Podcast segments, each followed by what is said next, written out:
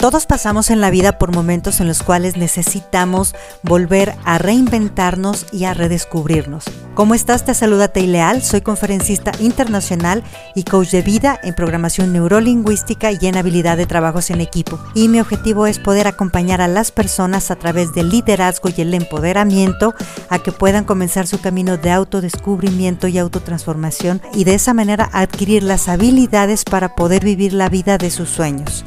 Te invito a que te sumerjas en este grandioso camino en el cual vas a descubrir la mejor versión de ti mismo.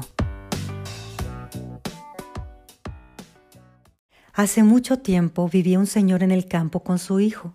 Tenían tres burritos de carga y el más pequeño era el consentido del hijo, porque era muy noble, pero no podía con la carga de trabajo y su mantenimiento era muy alto.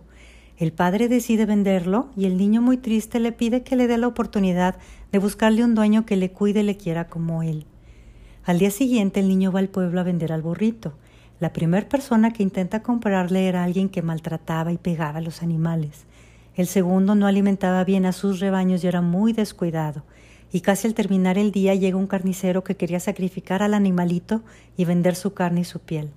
El niño muy triste se para a llorar, temiendo por su amigo y por no cumplir con su papá, cuando su llanto se interrumpe con la voz de un amable viajero, de nombre José, que le dice que quiere comprar al burrito porque necesita llevar a su esposa María, que está a punto de dar a luz a una ciudad llamada Belén.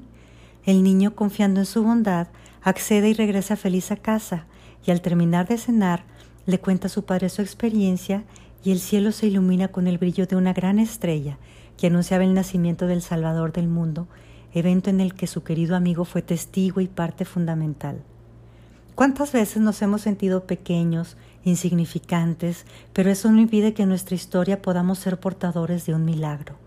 Este mundo muchas veces nos puede engañar con las apariencias de poder o de no estar a la altura. Recuerda que Dios escribe de hecho en los renglones torcidos y cuando creemos en nosotros mismos nuestra vida se puede transformar por nuestra fuerza interior en un milagro.